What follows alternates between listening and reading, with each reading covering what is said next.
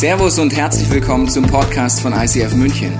Wir wünschen dir in den nächsten Minuten eine spannende Begegnung mit Gott und dabei ganz viel Spaß.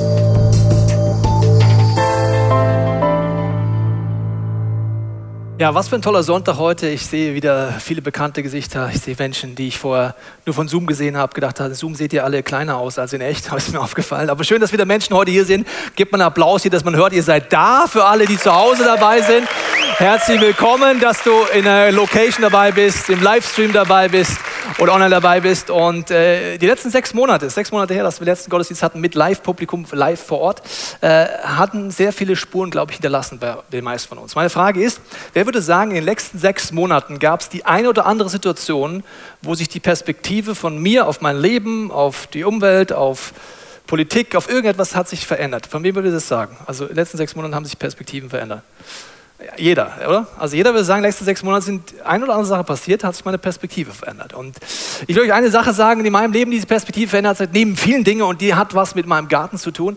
Ja? Und zwar äh, vor Corona war das für mich so, dass ich in meinem Garten einen Liegestuhl ähnlich wie den hier hatte und den habe ich mich reingelegt. Wenn ich zu Hause Feierabend hatte zu Garten, muss man sagen, wenn ich in München wohne, ist es der typische Münchner Garten, gefühlte 10 Quadratmeter groß. Also es ist jetzt, ich rede jetzt nicht über äh, hier irgendwelche Anwesen, sondern wir reden einfach über den Garten in München.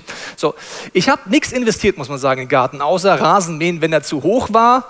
Und ansonsten wollte ich einfach meine Ruhe haben von meinem Garten. Ich fand Gartenarbeit auch ein bisschen spießig, muss ich mal ganz ehrlich sagen, will keinem so nahe treten, aber es war meine Meinung und es war auch eher anstrengend. Und bis dahin war ich der Meinung, bei mir gehen halt Pflanzen ein, ich habe keinen grünen Daumen und so ist es halt. So, jetzt kam Corona.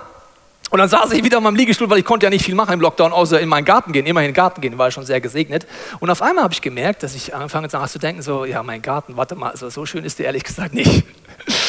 Und dann habe ich angefangen zu investieren in den Garten, in Gras. Ich wusste gar nicht, was man Gras alles machen kann. Äh, ja, äh, bis jetzt habe ich nur meine Nachbarn beneidet mit schönem Gras. Gell, Markus, du kennst das Gefühl auch, ja? Also ich meine das beneidende Gefühl, aber sein Garten sieht auch richtig gut aus nach Corona, muss man sagen. Okay, aber jedenfalls habe ich investiert in Garten und äh, meine Meinung hat sich auf einmal geändert, meine Perspektive hat sich geändert und ich habe mich wohlgefühlt auf einmal in meinem Garten. Und äh, ich habe euch eine Bibelstelle mitgebracht, die auch mit einem Garten zu tun hat, weil äh, bei mir war es der persönliche Garten, aber es ist oft beim Bibellesen für mich ein ähnlicher Effekt. Corona, ich erlebe etwas, verändert mich, aber vor allem beim Bibellesen erlebe ich ganz oft. Ich lese etwas, habe ich vielleicht auch schon oft gelesen, und auf einmal spricht es mich ganz neu an und meine Perspektive ändert sich. Ich habe euch eine Stelle mitgebracht, die steht in äh, 1. Mose äh, 28 und da heißt es, äh, und Gott segnete sie und gab ihnen den Auftrag, hier geht es um die Menschheit, seid fruchtbar und mehret euch, bevölkert die Erde und nehmt sie in Besitz, herrscht über die Fische im Meer, die Vögel in der Luft und über alle Tiere auf der Erde. So, das ist eine Bibelstelle, die liest man und man hat vielleicht Assoziationen und hier gibt es zwei sehr starke Wörter drin in dieser Übersetzung. Da heißt es, dass man in Besitz nimmt und herrscht. Ich weiß nicht, was deine Assoziationen sind, wenn man sagt, ich nehme etwas in Besitz und ich herrsche. Herrsche bedeutet, ich boss, du nix, oder?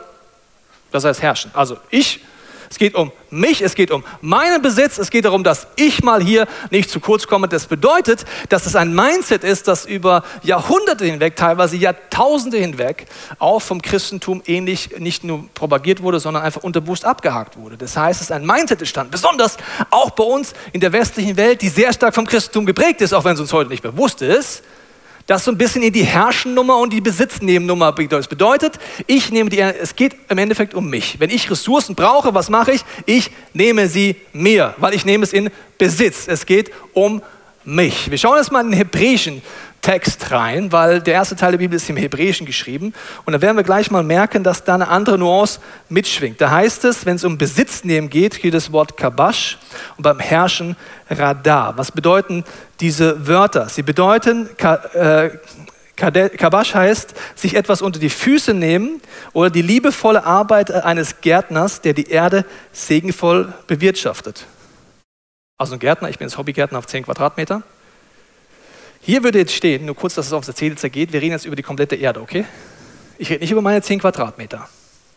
Hier redet die Bibel darüber, dass die komplette Schöpfung, also alles, was da ist, dein und mein Auftrag, wenn wir an Gott glauben und sagen, wir sind von ihm eingesetzt, dass wir als Verwalter eingesetzt, als Gärtner in dieser Schöpfung. Okay, crazy. Das zweite Wort bedeutet der fürsorgliche Umgang eines Hirten mit seiner Herde. Okay, Wie jetzt? Also die ganze Erde, die, also alles. Psalm 24, 1 heißt es, dem Herrn gehört die ganze Welt und alles, was auf ist. Also, im Urtext bedeutet es was ganz anderes. Es bedeutet, was der Markus letzte Woche angefangen hat zu preachen, wenn du es nicht gesehen hast, schaust du dir noch unbedingt online an, dass Gott dich und mich einsetzt als Verwalter. Er sagt, ich vertraue dir Gaben an, ich vertraue dir Zeit an, ich vertraue dir Ressourcen, vertraue dir Ressourcen an und du kannst entscheiden, wie du es einsetzt. Und Gott will, dass wir Verwalter werden, dass wir Verantwortung übernehmen dafür und in seinem Sinne einsetzen. Aber zu Ressourcen gehört nicht nur mein Geld, das wäre ja schon mal was, gell? Das heißt nur. ja, werde ich nächste Woche ein bisschen weiter drüber predigen, weil es nicht nur nur ist, aber Ressourcen wären jetzt der ganze Planet. Wie jetzt? Der ganze? Der ganze.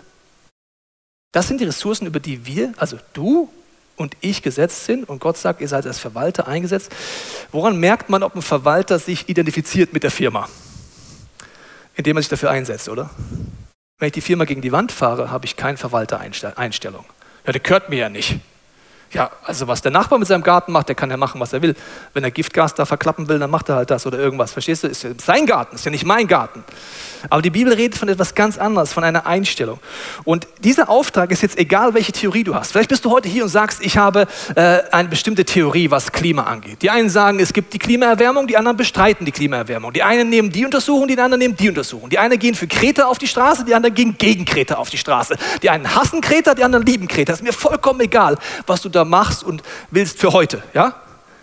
Egal welche Theorie du hast, die Bibel ist der Meinung, du bist als Verwalter eingesetzt. Es ist deine und meine Verantwortung. Eines Tages werden wir vor Gott stehen und diese Predigt ist deswegen ein bisschen unangenehm heute, weil sie letzten Jahr für mich unangenehm war, mich mit mir selber auseinanderzusetzen und ich verarbeite oft die Dinge mit euch. Ja? Ich habe mich mit mir selber auseinandergesetzt letzten Monat und für mich war das schmerzhaft zu überlegen, wenn ich mir selber ein Verwalterschaftszeugnis geben würde im Umgang mit Planet Erde. Ich weiß nicht, welche Note du dir geben würdest. 1,0, 2,8, 4, reicht doch aus. Oder ob es eher so in die versetzungsgefährdete Region geht. Und ich möchte dich heute mitnehmen, auch wenn es ein bisschen unangenehm ist, in ein anderes Denken. Was heißt es, ich bin ein Verwalter? Ich möchte dir Beispiel an meinem kleinen Garten, ich habe ihn dir ja hier symbolisch aufgebaut. Also wenn es um meinen Garten geht, ist mir das relativ klar, was ich für eine Einstellung habe. Zum Beispiel hast du vielleicht ein Haustier. Wir nennen es jetzt mal äh, Fifi. Ja? So, das ist mein Haustier Fifi. Kennt ihr Fifi schon? Sag mal Hallo zu Fifi. Danke, ihr seid sehr freundlich zu Fifi. Was würde passieren, wenn du mein Haustier etwas antust? Ich weiß, wenn jemand hier Haustiere hat, weiß das, was passiert. Also wenn ich jetzt auf die Idee käme, mache ich nicht, aber ich auf die Idee käme, dein Tier zu quälen oder zu treten, schlecht zu behandeln oder nur schlecht über es zu reden, was würde passieren? Je nach Persönlichkeitstyp sagst du entweder so goes it not oder hey komm her, Alter, was willst du krass Tier nur, ja? Mein Tier, also egal, Du würdest reagieren. Warum? Es ist dein Tier. Und wenn ich das anfasse oder quäle, ist dir nicht egal. So, die Bibel, weißt du noch, hat gerade eben gesagt, dass der ganze Planet Erde von uns Verwalterschaft ist. Aber was ist, wenn folgende Tiere gequält werden? Sagen wir mal Massentierhaltung oder andere Sachen. Ist ja nicht mein Tier. Das ist jetzt Fifi hier, verstehst du? Aber die Kühe oder die anderen Tiere, ob die gequält werden oder nicht, ist nicht meine Aufgabe. Verwalterschaft bedeutet was anderes. Wir sind von Gott dafür eingesetzt, als Gärtner und als Hirten, dass dieser Planet Erde funktioniert. Dass er ausgewogen ist. Das Unrecht, oder nächstes Beispiel. Du sitzt in deinem Garten und äh, mein Nachbarn Markus ist ja gerade da. Wir mal, Markus käme vorbei und sagt, heute ist mir zu weit zum Mülleimer. Ich schmeiße einfach mal Müll beim Teichen rein. So, ich sitze an meinem Gartenstuhl und auf einmal schmeißt er mir hier Müll rein. Wenn es jetzt dein Garten wäre, ja, auch für die Nicht-Gartenbesitzer werden relativ schnell merken, was passiert. Ich sage, äh, äh, Geh mal da zum Müll dahinter, du kannst nicht hier hinschmeißen, ja? Soll ich jetzt für dich Mülltrennung hier machen oder wie? Das heißt, wenn du meinen Garten vermüllst, kriegst du es mit mir zu tun.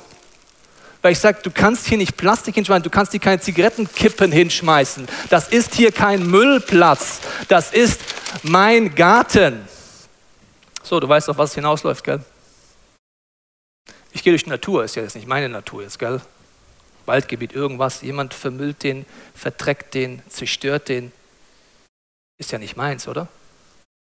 Als Verwalter ist genau das Gleiche.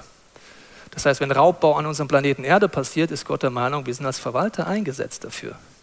Letztes Beispiel, vielleicht hast du einen Teich in deinem Garten, dafür ist mein Garten nicht groß genug, aber einen Teich hättest, ja, ich habe jetzt immer ein Bodentrampolin, das könnte ich von unten fluten, ja.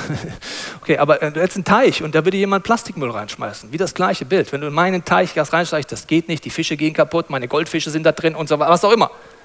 Wenn du es mehr vermüllst oder wenn jemand es mehr vermüllt, sagen alle, ja, ist schlimm, ne? Was die mit dem Meer machen. Aber ich fühle gar keine Verantwortung dafür, merkst du das? Ist doch nicht meine Aufgabe. Also mein Garten schon, mein Teich.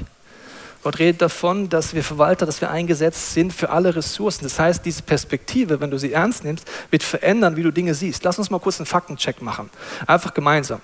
Ich mache das seit Monaten, das ist sehr unangenehm, sage ich dir.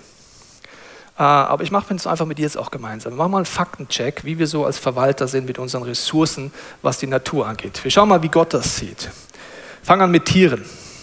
Hier sagt Gott, und siehe, 1. Mose 9, ich sehe, ich richte einen Bund mit euch auf. Es ist nach der Noah-Geschichte äh, mit euren Nachkommen. Also ich mache einen Bund mit den Menschen und mit jedem lebenden Wesen. Was? Gott macht einen Bund mit jedem lebenden Wesen, also allen? Also auch den Tieren und okay. Was auch ist mit Vögeln, Vieh und allen Tieren der Erde bei euch, von allem, die in der Arche waren. Gott schließt einen Bund mit der ganzen Schöpfung. Johannes 3, 16, vielleicht kennst du den, wenn du schon länger im Glauben unterwegs bist, da heißt es, denn so sehr hat Gott die Welt geliebt, dass er seinen Sohn gab, damit die Welt gerettet wurde. Das Wort Welt im Griechischen heißt Kosmos. Kosmos bedeutet alles. Also wir, klar, super. Die Bibel redet davon, dass die Schöpfung danach ächzt und darauf wartet, dass die Söhne und Töchter Gottes aufstehen und ihre Verantwortung übernehmen auf diesem Planeten Erde, wo Gott gesagt hat, ich übergebe ihn in euch in die besten Hände. Ich gebe euch Freiheit. Ihr könnt euch für und gegen Gott entscheiden. Du kannst heute dich für und gegen Gott entscheiden. Vielleicht hast du nie für Gott entschieden. Kannst du heute entscheiden. Das ist deine Freiheit. Gott gibt dir maximale Freiheit. Aber weißt du, was ein Deal ist? Ich habe einen Sohn, der ist elf Jahre alt und der kennt die Philosophie. Es gibt ein Wort vom Papa Teilchen, der heißt, Freiheit bedeutet Verantwortung. Ist tief, gell? Je mehr Freiheit ich dir gebe, mein Sohn, desto mehr hast du Verantwortung. Ich kann dir ein Handy geben. Freiheit bedeutet Verantwortung. Gott gibt uns die Freiheit zu entscheiden. Freiheit bedeutet aber auch Verantwortung. Okay, warum handeln wir nicht so? Erstens, wir haben die Perspektive nicht, dass es, unser, dass es mich betrifft. Das Zweite ist, wir haben etwas, das nennt man Egoismus und Habgier. Das hat jeder in sich, egal ob gläubig oder nicht gläubig. Und das führt dafür, dass ich nur an mich denke.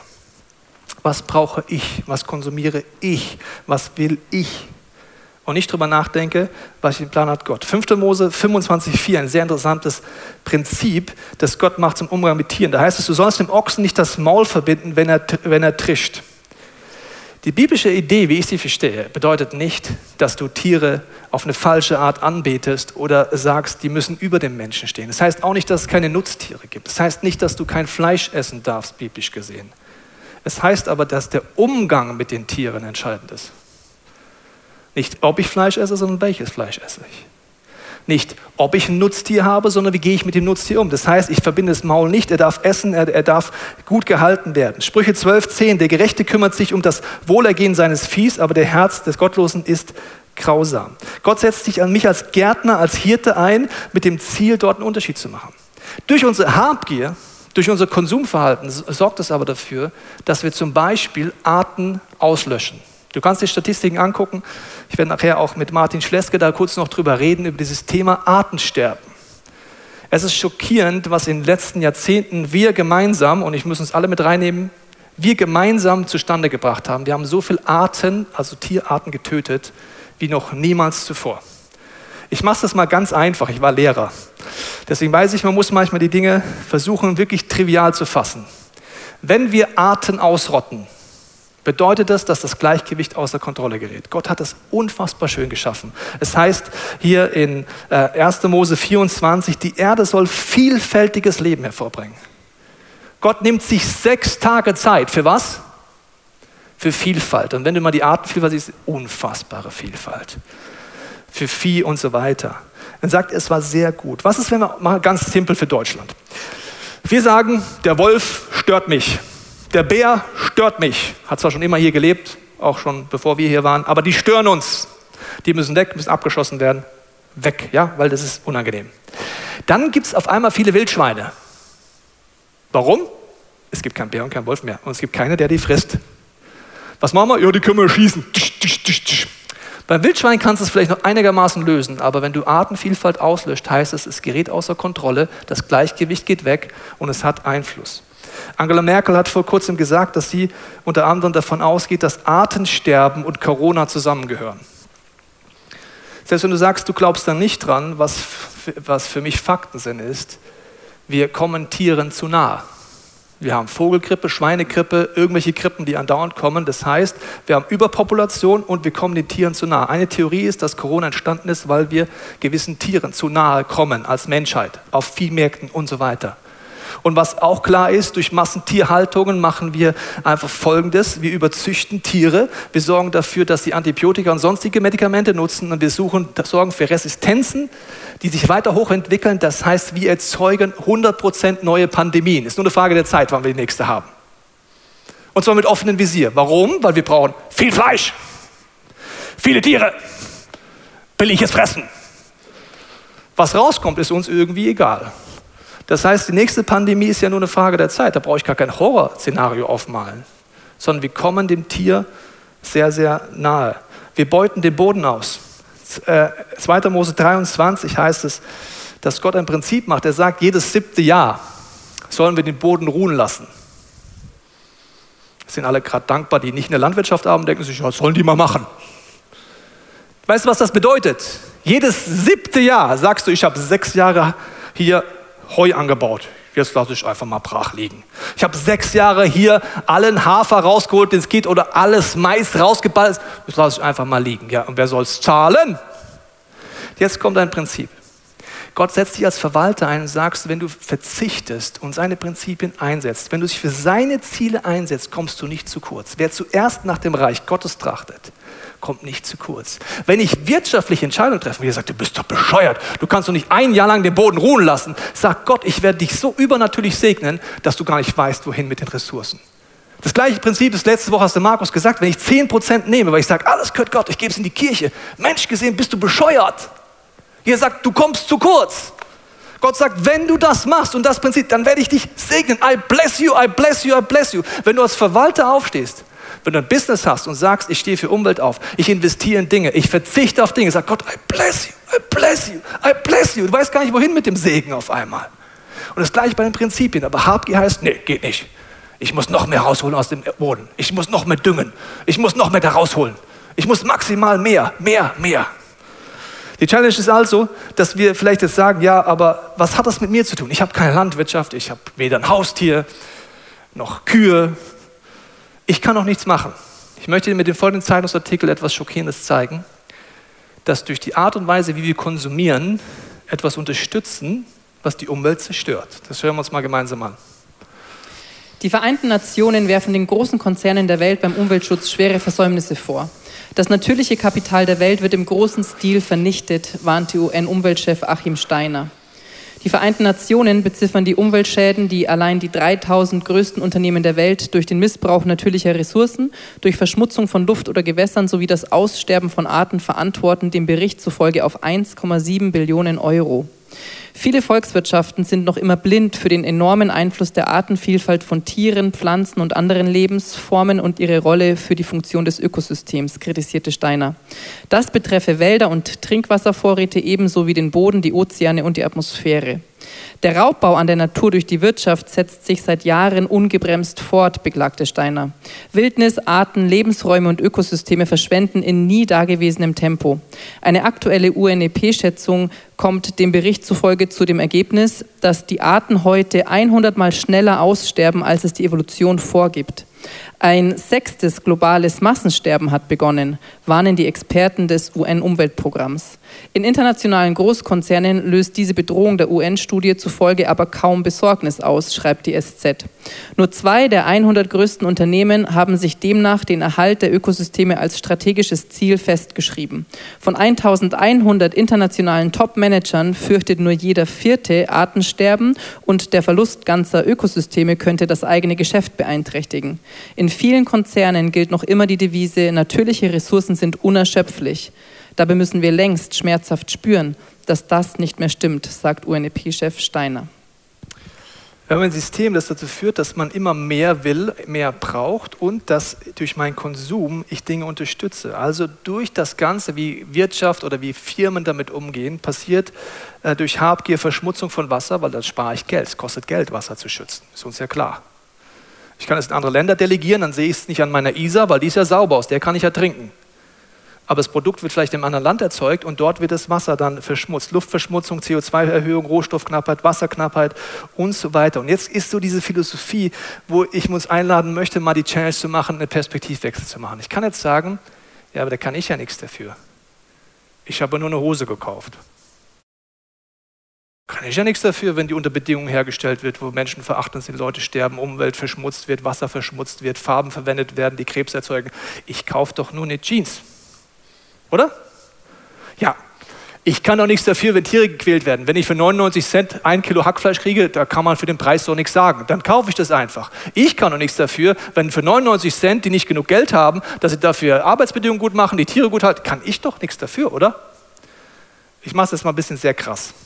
Nach der Logik würdest du für jedem Gericht in Deutschland nicht durchkommen. Also, du sagst zum Beispiel, ich habe ja nur Geld dafür gezahlt, dass der den umbringt, aber ich habe ihn ja nicht umgebracht ich bin doch nicht, also habt doch mit mir nichts zu tun. Ja? Oder, ja, ich weiß, dass der das geklaut hat, das Auto, aber ich habe ihm dafür Geld gegeben dafür.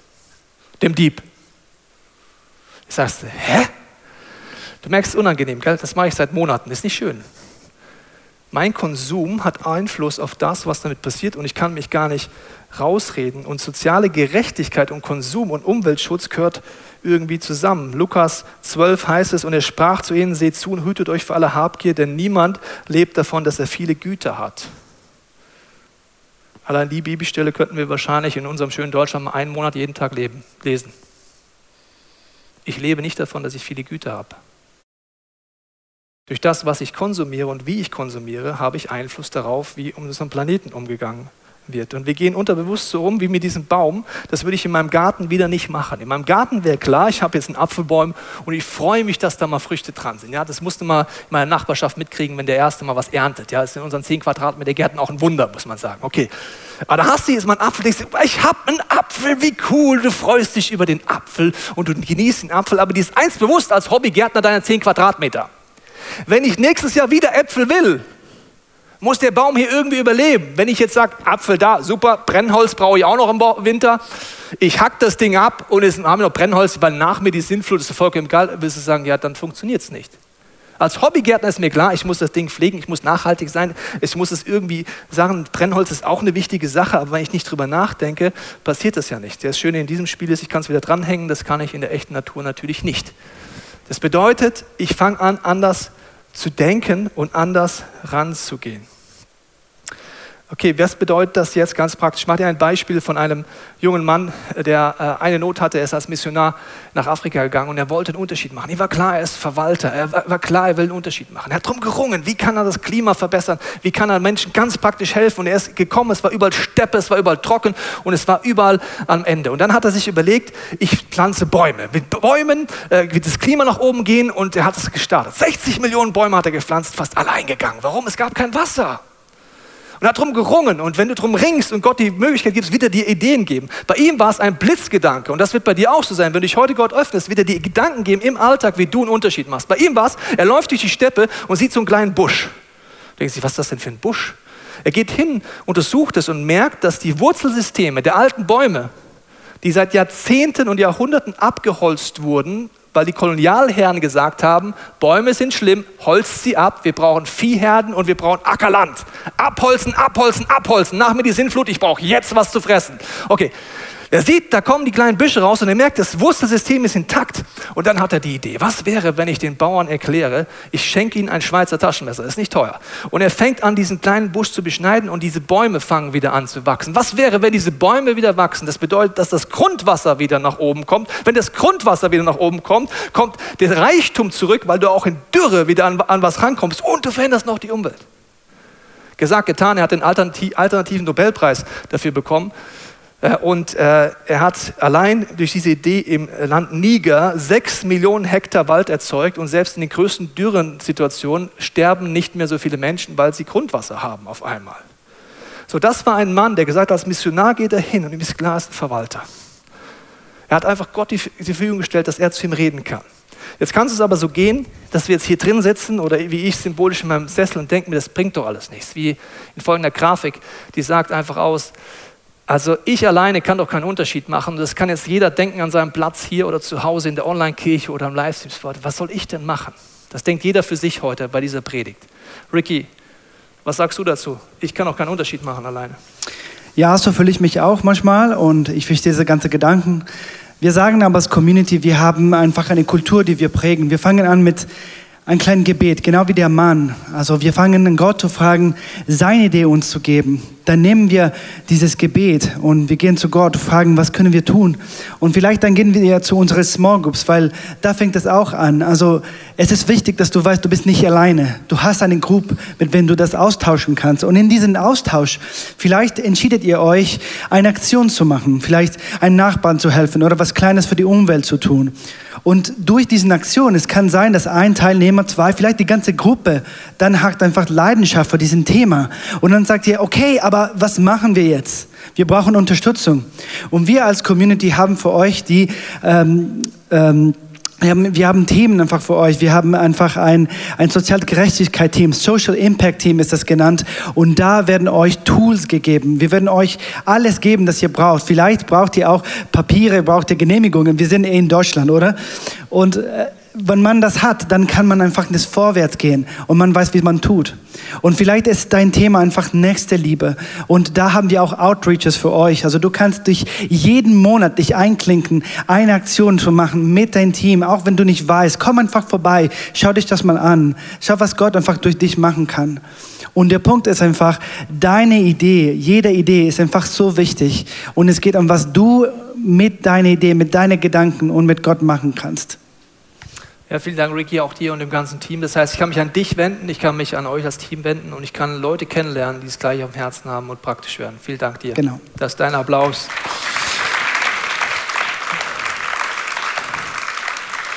Ich möchte dich einladen, jetzt hier live vor Ort oder auch wenn du zu Hause vorm Fernseher sitzt oder einem der Livestream-Spots bist, äh, dass wir Gott jetzt in der Stille die Möglichkeit geben, uns zu zeigen, was diese Message für uns bedeutet, weil Gott überfordert uns nicht.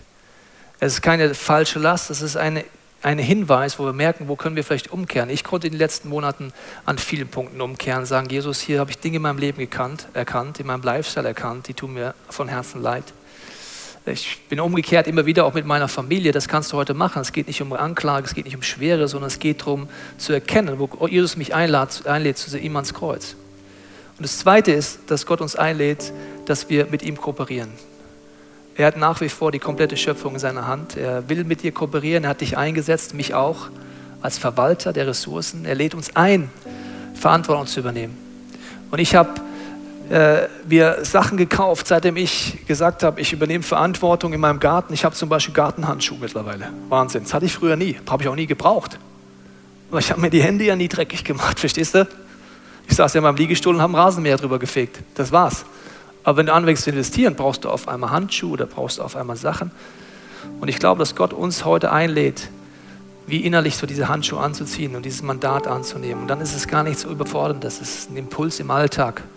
Wie der Toni, der alternative Nobelpreisträger, läuft durch den Alltag die Steppe und auf einmal hat er eine Idee. Und so ist der Heilige Geist, er überfordert dich nicht, er lädt dich ein. Deswegen möchte ich beten, dass wir Momente Stille haben, wo Gott uns zeigen kann, was diese Message für uns bedeutet. Vater, ich danke dir, dass wenn wir unsere Augen schließen, unser Herz öffnen, hier in diesem Raum, zu Hause am Bildschirm, in den Locations, an allen Übertragungsorten, bete ich jetzt, Heiliger Geist, dass du zu uns redest. Ich binde den Geist der Anklage, der Religiosität und der Täuschung, dass wir deine Stimme hören, Jesus.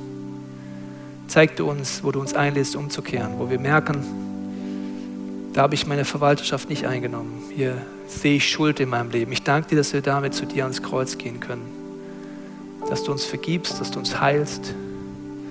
Ich danke aber auch, dass du uns einlädst, einfach unser Leben dir neu zur Verfügung zu stellen. Deswegen bete ich dich in der Stille, dass du jetzt redest, in unseren Gedanken, unseren Gefühlen, einfach ganzheitlich.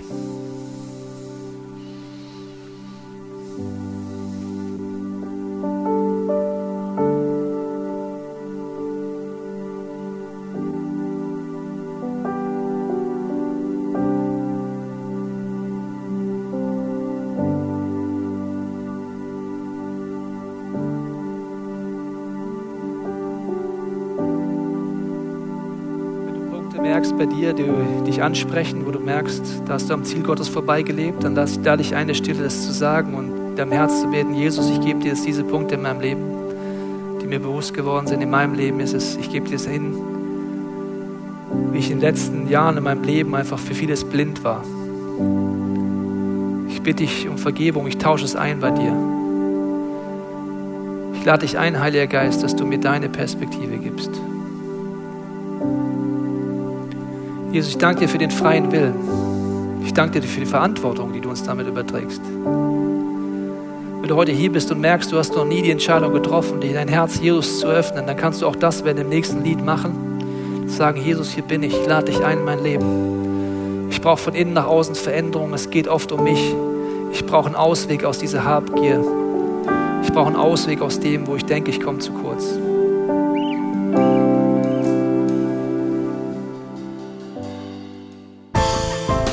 Hoffen, dass dir diese Predigt weitergeholfen hat. Wenn du Fragen hast, kannst du gerne an info at icf-moenchen.de mailen und weitere Informationen findest du auf unserer Homepage unter www.icf-moenchen.de.